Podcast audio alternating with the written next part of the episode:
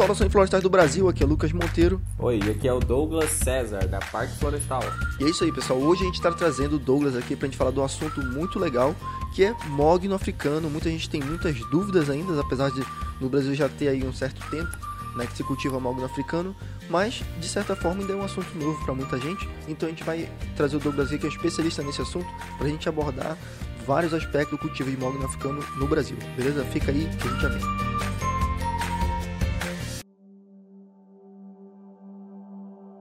Então, Douglas, o Douglas, ele é do da Parque Florestal, né? Que é uma empresa de consultoria que trabalha há muitos anos já aí especializada em mogno africano, né? Ele já desenvolve há, há anos aí esse trabalho, ele é engenheiro florestal, não é isso, Douglas? Então, a gente vai trazer um pouco desse assunto do mogno africano. É, eu particularmente confesso que na graduação a gente, como eu formei lá em Belém, né? A gente cuida muito da uhum. parte de floresta nativa, né? E eu cheguei a visitar alguns plantios de mogno africano lá em Belém, tem crescido bastante na, na, no Pará todo, né? O plantio do mogno africano. E, mas na graduação não é muito abordado o mogno africano. Quando a gente fala de floresta plantada, a gente vê muito eucalipto, pinos, um pouco de teca também, né? E o mogno africano, para mim, ficou ali em quarto lugar. Sim. Isso é uma realidade no Brasil todo, Douglas? Ou não? Isso tem mudando? Ou era assim, já não é mais? Como é que tá? Essa realidade ainda tá nesse patamar, né? A gente tá hoje, vamos dizer assim, quarto lugar do ranking né, de, de florestas, né? A gente sabe que tem outras. Eucalipto libera disparado, né? Que a gente sabe que são os maiores plantios. E o Mogno vem se destacando sim, mas ainda assim a gente, mesmo trabalhando há bastante tempo né, com a cultura, a gente percebe que, vamos dizer assim, ainda é pouco difundido, né, poucas pessoas conhecem e a gente vem fazendo um trabalho de divulgação, de conhecimento, para trazer é, a espécie para um patamar, vamos dizer assim, de conhecimento nacional, né, para que ela seja conhecida com todas as suas características, né, as performances, como é que podemos trabalhar com ela, e para isso que a Park é, trabalha, né, para difundir o conhecimento de mogno africano aí no país. É, eu fico pensando porque, assim, é, talvez, é, é, assim como a maioria da, das espécies que são de florestas plantadas, né? Se eu não me engano, assim, eu acho que tem só o paricá, né? Que é uma espécie nativa ali da Amazônia que é plantado, assim, em larga escala, assim como o eucalipto, como o mogno africano. Mas será que é um pouco pelo fato justamente dele ser dele ter esse nome, mogno africano, porque eu vejo assim, a gente tem o mogno brasileiro, que enfim, todo mundo conhece, a qualidade do mogno brasileiro, preço, né, enfim, uhum. dispensa apresentações o mogno brasileiro, brasileiro né? né? Uma madeira tão boa que justamente está em extinção justamente por causa disso, né, que o pessoal antigamente explorava sem sem, sem ter nenhum, né? nenhum, tipo de manejo, né, sem controle, então acabou, né? Mas porque era uma madeira muito boa. E aí vem o mogno africano, né? Que, e tipo, fica assim, é, eu tenho a impressão que às vezes a pessoa pensa assim, pô, é o Mogno, mas não é o Mogno brasileiro, é uma imitação do Mogno, uhum. né? Como é a gente um tem alguma... Tipo Mogno tipo... do Paraguai, que eles falam, né? E, é. e, então, tipo assim, tem um pouco desse preconceito, porque eu vejo o eucalipto foi bem aceito, o pinus também foi bem aceito, são nomes totalmente diferentes, são espécies completamente exóticas ao Brasil, mas o mogno africano, por ter essa coincidência do nome, será que isso trava um pouco? Assim, qual é a diferença prática do mogno africano para o mogno brasileiro? É só uma coincidência de nome, eles são totalmente diferentes ou tem alguma semelhança? Não, se, uh, Lucas, se a gente for pegar na prática, né, é como as espécies são da mesma família, né, das meliáceas. Então, a gente tem dentro da família do mogno brasileiro, né, essa subdivisão. O mogno brasileiro é o Suetenia, né, e o mogno africano os Caias. Então, eles são, são praticamente muito parecidos na questão de qualidade da madeira, né, valorização do produto, né? Então, eles têm essa característica muito parecida. O que acontece? O móvel brasileiro, como você comentou, há, até pouco tempo, né, anos 2000, a gente tinha legislações totalmente restritivas, né, ao corte. Então, tornou-se aí é, uma madeira altamente protegida, principalmente na, na região da Amazônia, né? Então que o extrativismo ilegal acontece com muita facilidade. Então, é, antes era praticamente impossível, isso. né? A, a, como você falou um tempo atrás, era praticamente impossível você isso. ter até mesmo um plantio de, de brasileiro, né? Hoje já é um pouco mais. Mas o que acontece no mogno brasileiro também? Além da questão legal, né, do, do plantio, tem que estar bem regularizado, né, ser um plantio bem alinhado. A, a gente tem o problema da broca, né? Broca do ponteiro que acaba atacando o mogno brasileiro quando em plantios de larga escala. Né? Então isso inviabiliza os plantios aqui no Brasil de mogno, é, do mogno nacional. Então esse é um dos problemas né, que a gente tem. A questão da broca que faz com que a, com que a árvore bifurque muito. Né? Então você não tem madeira de qualidade nesse, nesse quesito. Ah, pensando nessa questão, né, o mogno africano surgiu, na verdade, no Brasil, lá pela década de 80, né? Começou a ser as primeiras, né? O pessoal da, se não me engano, da Embrapa Ocidental recebeu algumas sementes é, de um embaixador da África dizendo que é, esse seria assim o ouro do futuro, né? O ouro verde do futuro, que era uma, uma madeira muito valorizada lá na África. E impressou essa semente, começou lá algumas árvores, e aí vem a história lá que tem as árvores é, que estão lá, que são gigantes, né? Então tudo deriva a partir daí. Então, o que, que aconteceu? Começou-se a difundir esses plantios é, pelas regiões do Belém, né? E produzir mudas para todo o Brasil. Então, depois disso é que o mogno passou realmente a ser conhecido, o mogno africano. Mas ele ainda é uma espécie que muita gente ainda precisa conhecer muito, né? Você precisa ter um, uma fala muito, muito bem falada sobre o como que essa espécie surgiu, como que são as características, para que a pessoa conheça realmente e veja que é, a madeira é muito parecida, as características organolépticas também são muito parecidas. Então a gente tem tudo isso é, nesse hall aí do mogno africano ainda para passar para as pessoas, né? Eu vejo que tem muita desinformação. Então tem muita gente falando várias coisas e às vezes não é informação de qualidade para quem está buscando, né? Então essas diferenças aí para implementar um plantio, acho que são as mais importantes. Então, do ponto de vista da madeira, a gente pode comparar também a questão da, da anatomia da madeira? Ela pode ser um substituto, digamos assim, para o mogno brasileiro ou não? Sim, sim. Ela, na verdade, né, a, a gente compara a, a, as características madeireiras das duas espécies, né, tanto o suitena uhum. como as caias, ah, com o, o, normal, né? Elas são praticamente, é, não vou dizer idênticas, lógico, né? Idênticas não, não podem ser, porque é, cada uma deriva de um, de um ramo diferente, mas elas têm sim uma característica madeireira muito parecida, né? tanto de trabalho, trabalhabilidade, né? questão é, de lixamento, essas questões de pintura, a cor né, da espécie também é muito parecida. O mogno brasileiro é mais avermelhado, sim, do que o mogno africano, né? dependendo da espécie. Então, a gente sabe que ele vem para substituir essa demanda madeireira que a gente tem da espécie. Né? Ele vai entrar nesse hall, não tanto quanto o mogno brasileiro, ainda é valorizado né? lá fora e aqui no Brasil também. O preço também, né? essas questões a gente não, não uhum. entra porque a gente não, não compara uma coisa que tem 100 anos de uma coisa que foi plantada para ser colhida com 15, 18. Né? Claro. A gente está falando de dois tipos de materiais diferentes. É, se um mogno brasileiro ele vem de um manejo sustentável, é lógico que ele tem um valor totalmente acima de uma floresta plantada com 15 anos. Né? A gente não pode ser omisso né, quanto a isso. Eu acho que a gente tem que ser realista. Então a gente está trabalhando com uma madeira para substituir um pouco desse mercado que está tão deficitário hoje, tá? Até porque a gente, uma árvore de mogno que está aí, sei lá, 80, 100 anos, né? Que você vai ver a madeira, claro que é, tem todo um processo né, histórico que foi que fez com que aquela, aquela madeira tivesse aquela qualidade, né? A questão das estações, chuva, o verão, os períodos de estiagem, diferente de um cultivo de 15 anos, você está tipo, condensando tudo aquilo ali num, num, num, período só, né? Isso vai ter um reflexo, claro, na, na, na qualidade da madeira. Né? Claro, né? a gente não pode, acho que a gente não pode ser tão inocente, né? A ponto de comparar uhum. é, uma madeira centenária né? Que a gente vai, que a gente sabe que tem uma qualidade muito superior a, a uma madeira de 18 anos que ainda está, vamos dizer assim, em fase de crescimento, né? Que a gente poderia esperar 20, 30, 40 anos, sim.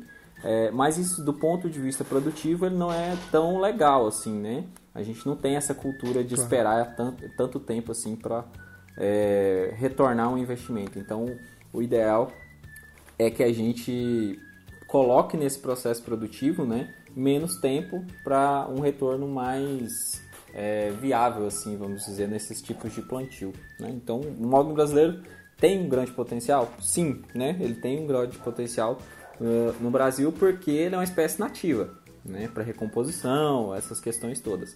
Uh, do ponto de vista comercial, ele não é tão atrativo assim, porque por conta das questões que a gente falou, questão é, de pragas, né, locais que atacam a espécie, né, essas questões todas é, inviabilizam e o tempo de cultivo também, né, demora um pouco mais, então isso inviabiliza o processo de comercial do plantio, né.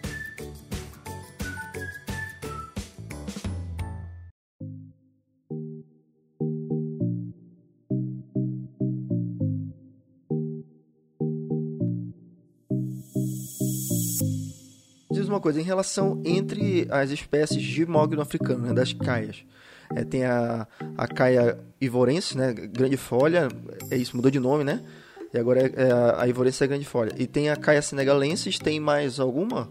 Isso, a gente tem, é, a gente tem é, o Ivorensis, né, que é o grande foliola, na verdade, teve um erro aí na, de, na identificação um pouco, é, só que eles são praticamente uh, espécies muito parecidas, né. É, Ivorense, uhum. grande foliola, tem o senegalense e algumas pessoas é, trabalharam com o Caia antoteca, né? Uh, uhum. Mas ele não foi tão bem assim como essas outras duas. Hoje a, a questão do mogno africano gira em torno dessas duas espécies. Caia grande foliola, né, o ivorensis, e a caia senegalense, dependendo da região né, de cultivo aí para a gente poder trabalhar. É as mudas que você vai encontrar hoje para ser compradas aí no mercado, tá? Aí no, aí no Parque Florestal, eu vi no site de vocês, a gente vai deixar o link no post lá do, do Florestal Brasil, para vocês verem, tem, tem umas fotos dos, plant, dos plantios que vocês mesmos possuem, né? No Parque Florestal. Sim. Lá vocês têm as duas espécies, como é que vocês fazem lá esses estudos? Ah, aqui, né, a gente tem uma área na, no parque. Essa área é como se fosse um estudo de caso, né? Que a gente traz o produtor aqui que quer conhecer sobre a espécie, quer aprender um pouco mais, né? Num dia de campo ou uma visita esporádica, né? É, para conhecer a espécie na prática, né? Nós temos plantios de senegalense, plantios de ivorense, é, aqui dentro de uma pequena propriedade. Então, para que a pessoa veja que é possível sim é, implementar um plantio, mesmo que a área não seja tão volumosa, né? você não tenha tantos hectares para se plantar. A gente sabe que é, fizemos até acho que uma live essa semana falando sobre os pequenos produtores, né? É, então dá, dá para fazer muita coisa, mesmo que o plantio seja pequeno, uma integração, um consórcio, né? Para que você tenha um retorno madeireiro ali mais para frente, né? Pensando no futuro. Então a gente tem essas áreas plantadas aqui para demonstração aqui para o pessoal. Tem um, tem um tamanho mínimo para que tenha uma viabilidade econômica? Olha, você falou um pequeno a, produtor, né? É qual, qual, seria o tamanho ali da área que tivesse um espaço? Qual seria o espaçamento que ele tem que usar e qual seria o tamanho de área ideal? Eu acho, né? Como engenheiro florestal que trabalha com a questão de projetos, né? Nós trabalhamos eh, nessa demanda, né? De, de implementar um projeto seja para uma pessoa grande, né, como você comentou, pequena, uh, eu acho que não tem uma área mínima, né? Uh, a gente pode sim trabalhar com pequenos plantios, né, dependendo da região, uh, 3, 4, 3, 4, 5 hectares é totalmente possível. Você vai colher a madeira ali, né? Uh, pode ser que você não, não tenha um retorno uh, como um grande proprietário que tem 500 hectares. A gente sabe que é diferente né? mas você vai tirar um retorno madeireiro ali, sim, né? Vai ter, vai ter mercado para você vender? Sim, também vai ter, porque tem mercado, mercado pequeno e tem mercado pro grande, entendeu? Então não adianta a gente se, se é, falar para ó, não compensa fazer um hectare, dois hectares. Se na sua região tem uma tradição madeireira ou tem um cara que fabrica móveis, você tem um mercado ali disponível, entendeu? E você vai conseguir vender essa madeira, a gente sabe que sim porque vai ser uma madeira valorizada daqui a alguns anos, né? É uma madeira nobre, então não tem como dizer que não vá vender. Lógico que a gente espera que, por exemplo, o cara que vende uma madeira em tora, ele vende a um preço, né? A gente sabe disso. É, quem beneficia a madeira vende a um preço duas vezes X, três vezes X. Então o pequeno produtor às vezes não tem condição de beneficiar essa madeira. Então ele vai vender a madeira mais crua, né?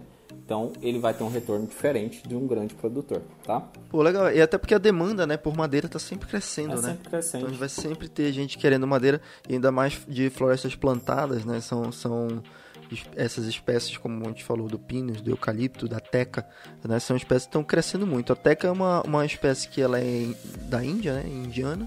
E mesmo eles produzindo muito lá, eles vêm buscar aqui, né? Lá eles têm essa alta demanda de teca. Isso.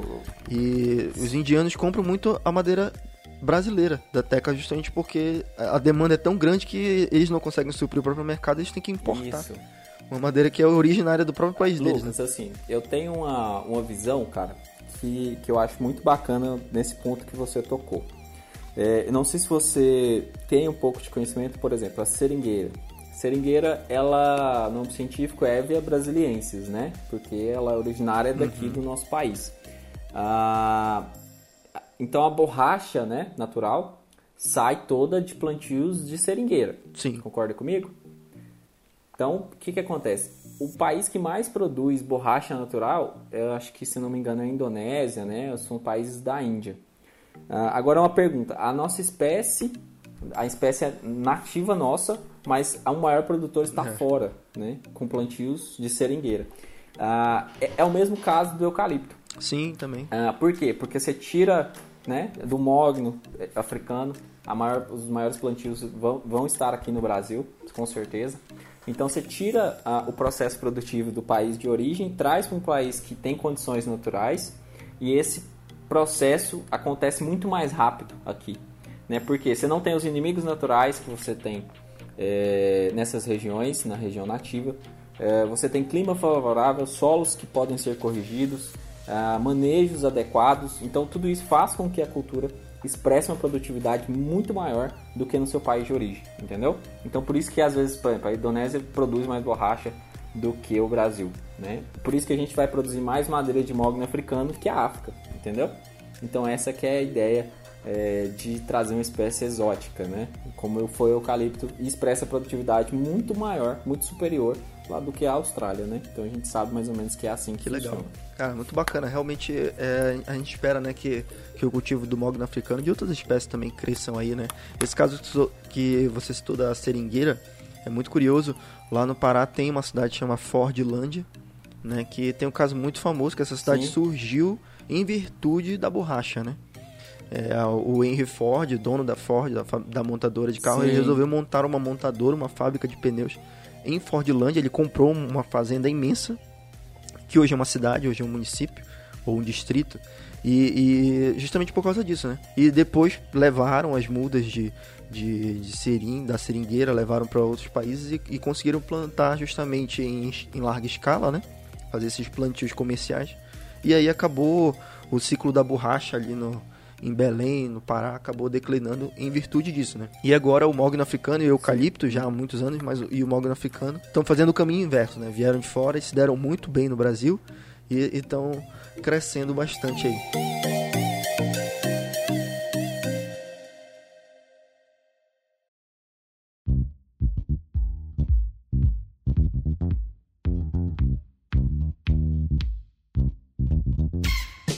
Agora, Douglas, eu queria que a gente falasse um pouco também dos cuidados do plantio, né? Que a gente falou é, já do tamanho da terra, que, que basicamente qualquer pessoa pode cultivar o mogno africano, mas também não é só pegar a muda, colocar no solo ali e esquecer, né? Tem que ter um, um- um cuidado para que seja bem sucedido o plantio. Quais são os cuidados que a gente deve ter com o plantio de mogno africano? Então, cara, ah, eu toco muito no ponto, né, quando a gente fala cuidados do plantio, ah, eu sempre gosto de tocar no ponto daquele ditado, né, o, o olho do, do dono é que engorda, né, o gado. Aqui no caso, o olho do dono é que vai incrementar o DAP, né, da árvore. Então, é, o que que acontece, cara? Ah, o cuidado que você tem que ter é que você está trabalhando com uma espécie de longo prazo, né? Se você inicia um plantio é, e ele começa bem, né, seja ele pe- plantio grande ou pequeno, a tendência, tá? Uma tendência que eu tenho observado, a gente assessora aí hoje mais de 100 clientes, ah, a tendência é que o plantio vá bem, tá? Então, se você começa bem, você tem 18 anos para trabalhar bem. Ah, outras questões, se você começa mal, se você prepara o solo de forma inadequada, se você não se preocupa com a quantidade de adubo que você está colocando na muda, eh, a muda não é uma muda de qualidade, eh, você não tem um assessoramento adequado né, para uma espécie que às vezes você não conhece. Então a tendência é que tudo vá mal né, nesse período. Então, o cuidado para o plantio vai muito de pessoa para pessoa. Né? Tem gente que tem mais essa visão né, produtiva e sabe o que está fazendo.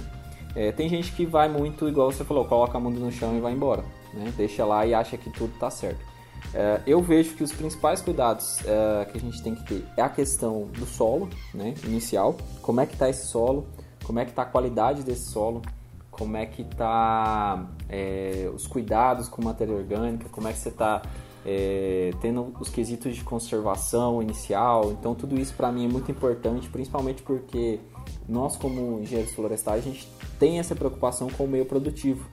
Meio produtivo nosso é o solo. Então, é, eu, eu, tenho essa preocupação inicial é, com o solo, questão de adubo, né? como é que está a disponibilidade em cada região, porque a gente sabe que varia bastante.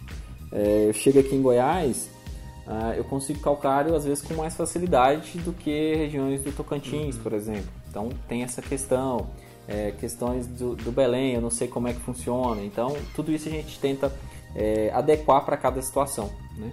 Uh, aí a gente vem para preparo de solo, cuidado com as covas, né, importante, e depois os cuidados pós-plantio, né, que é o que eu chamo de manutenção. Então a manutenção é a questão da capina, né, que é o que vai surgir inicialmente, que pode abafar as mudas, e a questão de pragas e controle de algumas doenças, né? Pragas, as principais formigas e, e abelhas, né? Arapuá, que tem sido assim um dos grandes problemas que, eu, que a gente tem tido é a questão da abelha, principalmente para controle, que é um pouco difícil, né?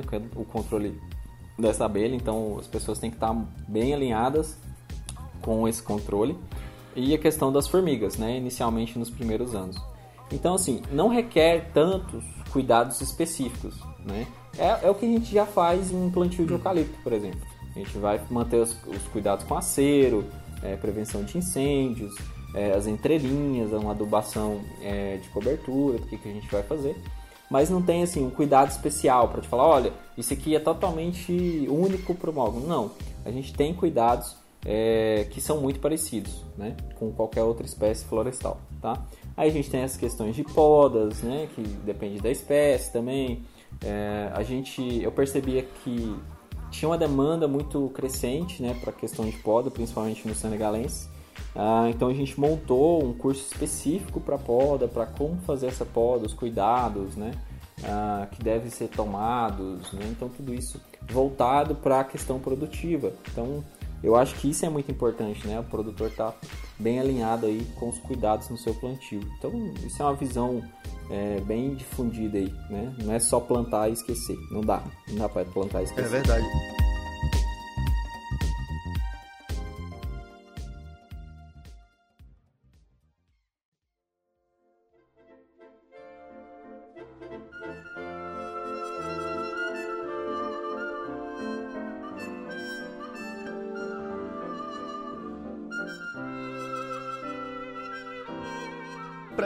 Quiser, cara, a gente tá falando aí para vários engenheiros florestais que estão ouvindo a gente. Quem quiser começar, o cara gosta de, dessa área de floresta plantada. Eucalipto já tá cheio de gente aí especializada na área. O cara que quer trabalhar com mogno africano, que quer estudar isso, quer, quer se especializar nessa parte o que, que, ele tem que fazer, qual é o primeiro passo, o que, que ele pode buscar, quais são os assuntos que ele tem que, que se interessar para ir atrás de trabalhar como consultor, por exemplo, quer ser consultor de plantio de mogno africano, aí ter vários clientes no Brasil todo, como é que o cara tem que se preparar para isso? Cara, essa é uma pergunta bem específica, hein, Lucas? Assim, é, eu vou falar um pouco da uhum. minha experiência, como que foi oh, pra isso, mim, como é que... tá? É, pra mim, cara, assim, eu comecei há cinco mais ou menos cinco anos né, que eu trabalhei nessa, nessa questão com a silvicultura. Ah, então eu acho que assim, vai muito, vai muito do qual que é a sua visão, né? O que, que você quer trabalhar dentro da engenharia florestal, por exemplo. É, eu sempre tive uma visão produtiva, então eu sempre gostei dessa parte do campo, né? De estar tá ali, implementar uma muda, ver como é que está crescendo, plantio e tal. Eu sempre gostei uhum. dessa área. Então, para mim, fez muito sentido trabalhar com silvicultura. Uh, às vezes as pessoas. Uh, eu já tenho vários colegas, né, engenheiros florestais, então eu vejo que cada um tem uma demanda específica. Tem gente que gosta de arquigis, uhum. cara. O cara não gosta de ir pro campo. Então depende muito da demanda que o cara tem. Então, mas se o cara quer trabalhar com mogno, teca, é, seja lá o que for, uh, cara, você tem que buscar inicialmente informação sobre aquilo que você vai trabalhar. Informação de qualidade. Então, busque informações de produtos e serviços que você já sabe que foi implementado, porque você não precisa inventar a roda. A roda uhum. já está criada, né? Você só precisa adaptar ela para o seu carro. Beleza, coube, roda, vai embora, cara. Começa de alguma forma. Sim. Não fica parado esperando posições ideais, uhum. uh, situação ideal. Não, só começa, velho. Começa e vai indo. Você vai aprender no caminho. Entendeu? Então você, não, você nunca vai saber tudo. Eu não sei tudo, velho. Eu, todo dia eu aprendo uma coisa nova. Né? Todo dia eu aprendo com alguém é, que seja um funcionário de uma fazenda, é, um, um, outro engenheiro florestal que sabe mais que eu. Então a gente nunca está pronto, né? Eu acho que a gente sempre vai no, aprendendo no caminho. Mas é, se você tem essa vertente que é aprender um pouquinho mais, busque pessoas é, para se conectar, né, networking, para você ter essa, essa questão bem alinhada dentro do que você quer fazer, entendeu? Eu acho que essa visão é, da engenharia florestal é, eu não sei se muita gente compartilha. Tem muita coisa fechada, né? Muita, pouca gente compartilhando informação. Uh, todo mundo que me procura, é, que é engenheiro florestal, cara, eu entrego tudo. Falo, ó, o que, que você precisa? Ah, eu preciso disso aqui. Tamo, tá, tá aqui, tá disponível. É, eu, eu não fico retendo uhum. conteúdo, entendeu? Porque eu acho que isso, isso é o que vai fazer as coisas rodarem. É você liberar esse conteúdo para outras pessoas, entendeu? Ah, não, isso aqui é exclusivo meu. Não, cara, nada aqui é meu. Eu fui aprendendo no caminho. Então, isso aqui é para outras pessoas também. Né? Por isso que a gente faz podcast. Eu poderia segurar essa informação aqui só para mim, né? Do que a gente está falando aqui hoje. Exato. Eu acho que isso tem que chegar em mais pessoas. É, eu quero que outras pessoas é, cresçam profissionalmente, assim como eu cresci, comecem a falar, é, coloquem um conteúdo aí disponível. O que, que você sabe falar hoje? Então, coloca para rodar aí, cara, né? Então, acho que é mais ou menos essa ideia. Vocês têm que correr atrás de, de informação e de pessoas que vocês possam é, se conectar e se inspirar né, no, no que estão fazendo. É isso aí, falando em compartilhar o conhecimento, olha aí o, o gancho que eu fiz também. o Parque Florestal promove cursos de mogno africano. Olha só como a gente foi perfeito aí o link. É. o Parque Florestal é. promove cursos de mogno africano de planejamento Também, florestal, né? Para você que quer, como a gente estava falando, correr atrás, né? E tem que começar de algum lugar. A gente sabe e, e não se iludam, a galera que está aí ouvindo a gente, que está no primeiro ano da faculdade, que está que tá no segundo ano, que está no último ano, no último semestre, fazendo TCC, que ainda está esperando que a faculdade te dê todo o conhecimento para você ir no mercado de trabalho, cara. O Douglas formou numa universidade completamente diferente da minha e eu tenho certeza que ele vai concordar comigo que a faculdade não te ensina nem 50% daquilo que você pode aprender na engenharia florestal. Primeiro seria praticamente impossível e segundo que a gente tem as limitações aí né, das faculdades, nenhuma faculdade é perfeita, nenhuma universidade é perfeita. E a engenharia florestal não é diferente, né, Douglas? A gente tem muito a aprender ainda, então a gente tem que buscar isso fora. Não, não, não te ilude, não... E, e, não adianta também ficar reclamando, tá? Ficar botando a culpa na faculdade, ah, porque eu não aprendi isso na faculdade. Cara, então corre atrás de aprender. Então, o Parque Florestal, eles não precisavam disso, não precisavam é, se, se preocupar com isso, que eles já que eles têm, né, todo o, a gama de serviços que eles prestam, mas eles se atentam a isso, né, a compartilhar esse conhecimento, a espalhar esse conhecimento sobre o mogno africano.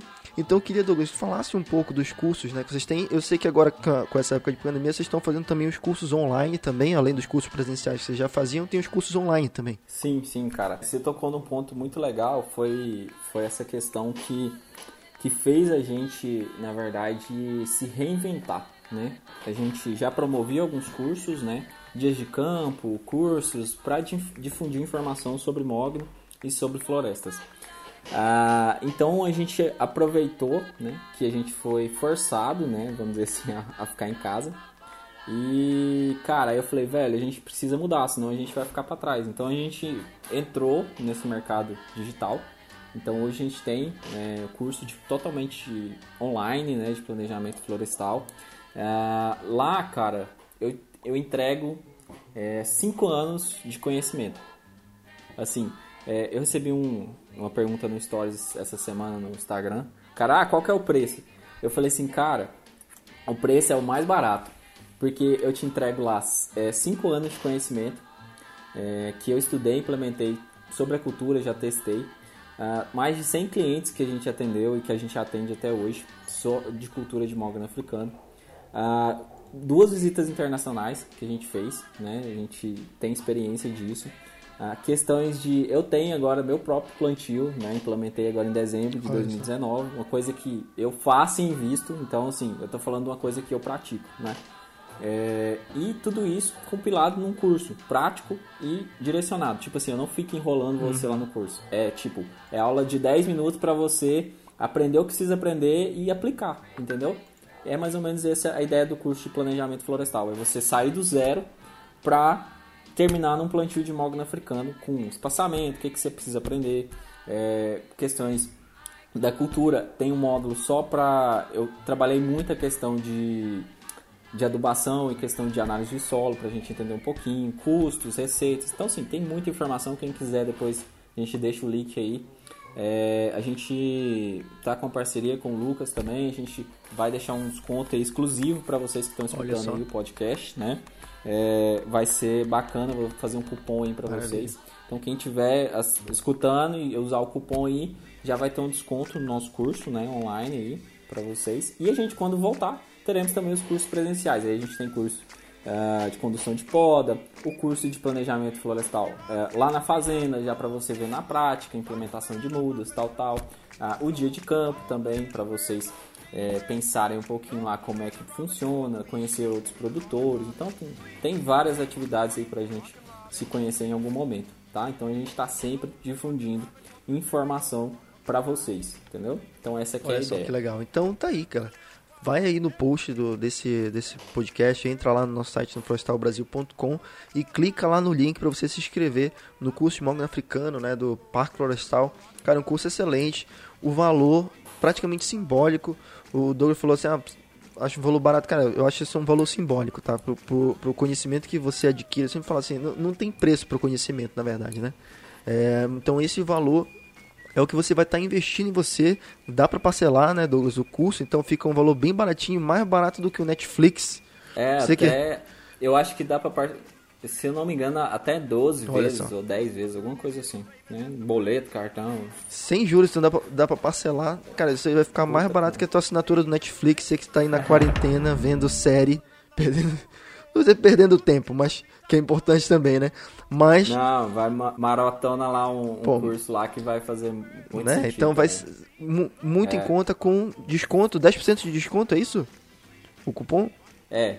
Vamos, vamos por 10, 10%. 10% de desconto pra galera aí, pros ouvintes do Flores Cash e a galera que segue a gente no Florestal Brasil. Então vai lá e se inscreve nesse curso Mogna ficando, cara, imperdível. Vou, a gente, quem for pelo Flores Cash aí também, pegar lá, vai garantir um, o e-book nosso aí que tá hoje eu não me lembro o valor do e-book, mas a gente vai dar de brinde aí para quem é, adquirir o curso juntamente com, com o link, né, de vocês, vai ganhar o e-book. Olha também. só, então não perde tempo, você está ouvindo aí na data de lançamento desse podcast, não perde tempo, vai lá no nosso site e se inscreve, tá bom? Então, com essa agora, essa mamata aí que deixamos para vocês, nós vamos encerrando aqui esse programa. Quero agradecer ao Douglas do Parque Florestal por ter participado aqui do Florescast com a gente. Já deixo o convite para os próximos programas aí que ele vai participar também. E muito ah, obrigado. Você que ouviu a gente aqui, se inscreve lá, se inscreva em qualquer aplicativo de podcast que você tem aí. A gente tem no Spotify, no Deezer, é, no iTunes, enfim. Todas as plataformas de podcast a gente está disponível também. Entre lá, conheça o nosso canal no YouTube também, no Florestal Brasil. E o nosso Instagram, arroba Florestal Brasil. Beleza? Então a gente se vê no próximo. Muito obrigado e até lá. Falou, galera. Obrigado. Um abraço.